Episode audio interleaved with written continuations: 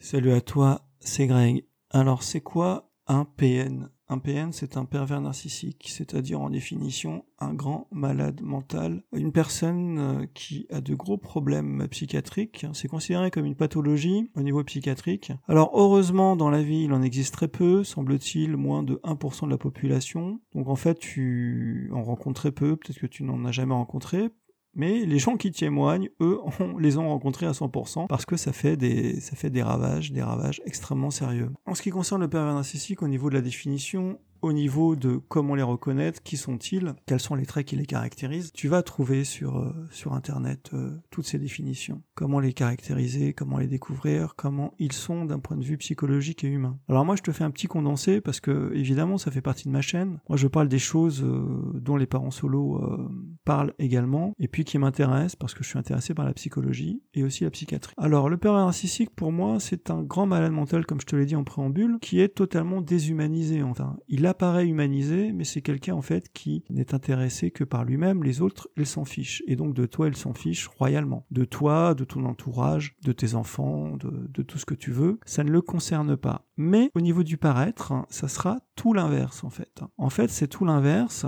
C'est une personne qui va euh, mettre en place une technique psychologique je dirais une technique de cheval de Troie, c'est-à-dire s'insérer dans la place, se présenter comme une personne qu'il n'est pas, en répondant à toutes tes attentes affectives, psychologiques, voire euh, éducatives si tu as des enfants. Il va répondre à tout cela et il aura décelé donc toutes tes attentes parce que ce sont des gens qui sont malheureusement intelligents, qui sont intuitifs et qui sont donc dotés d'analyse. Et donc ils analysent très bien leur proie et en échangeant avec toi, en échangeant avec toi, tu vas croire qu'ils s'intéressent à toi et qu'ils s'intéressent vraiment à toi. Parce qu'évidemment, c'est cet accent-là que ça prend. Mais en fait, euh, ils s'intéressent à toi pour d'autres raisons. C'est pour pouvoir mieux te vampiriser et mieux s'introduire en fait dans ton moi profond. Voilà. Donc il va répondre dans un premier temps lors de votre première rencontre à tout cela pour prendre le contrôle sur toi. Donc il va se présenter sous les meilleurs abords, donc il sera merveilleux. Il sera merveilleux avec tes enfants, il sera merveilleux avec toi, il sera attentionné, il sera bienveillant, il sera positif, il sera évidemment très intelligent, il sera voilà, il sera sociable, il sera amusant. Euh, ça c'est la première étape. Donc on imagine le film euh, hollywoodien, Père héros de l'amour, c'est lui.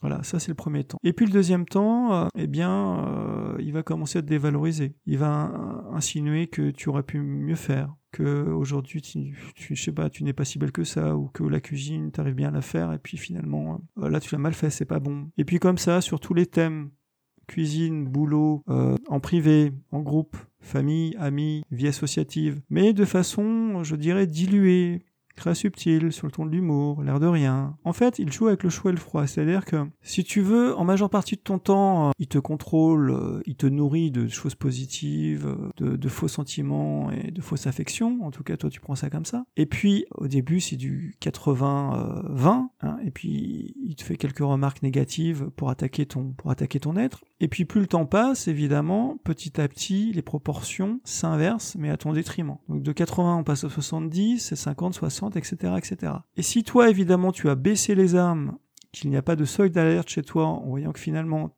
tu as une personne qui commence à prendre le contrôle de toi en te dénigrant, en ne faisant finalement pas ce qu'il te dit, c'est-à-dire qu'il te dit qu'il fait quelque chose, mais en fait il ne le fait jamais, parce qu'après il a toujours de bonnes raisons pour ne pas le faire. Et eh bien toi tu rentres dans son jeu et lorsque tu réalises que tu es out, parce que souvent malheureusement les gens réalisent parce qu'ils sont au bout de la dépression, voire même il y en a qui meurent, qui suicident, qui sont totalement euh, à côté de leur vie, euh, il est malheureusement assez tard. Donc je te dirais que moi je n'ai jamais rencontré de pervers narcissique, mais moi je pense personnellement que vu mon parcours et vu mon éducation, il y a très peu de prise en fait, j'ai très peu de prise aux manipulateurs, parce que quand j'étais jeune, j'ai rencontré, quand j'étais enfant et adolescent, j'ai été confronté à des gens manipulateurs. Ça m'a marqué toute ma vie. Et donc aujourd'hui, à partir du moment où des gens essayent de, s'insérer en toi, t'imposer des choses, te faire faire des choses, parce que c'est ça le, le, pervers narcissique ou le manipulateur. Parce que en fait, le pervers narcissique, c'est juste le roi des manipulateurs. Mais après, tu as des pervers narcissiques de petit niveau qui sont des, en fait des manipulateurs de petit niveau que tu vois tout de suite. Les grands pervers narcissiques, ce sont des manipulateurs de grand niveau qui sont capables, qui sont extrêmement intelligents et qui attendent vraiment les bons moments pour attaquer et pour, te,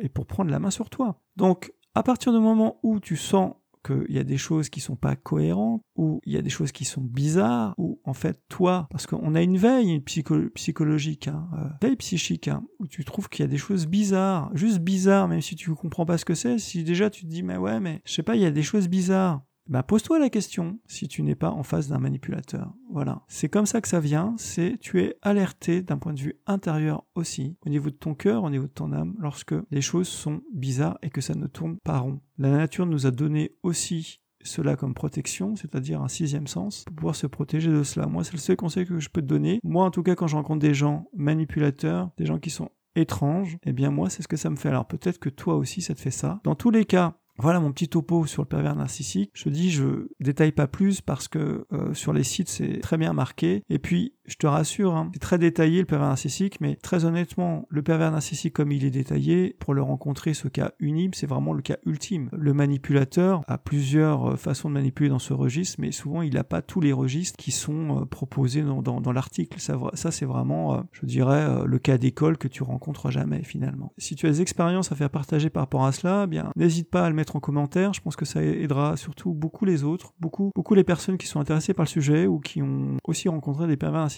et qui s'en sont sortis. Si toi c'est ton cas, bah, n'hésite pas, commente, marque-le, exprime-toi. Ce podcast il est fait pour ça. Voilà, je te dis à très bientôt, prends soin de toi, allez salut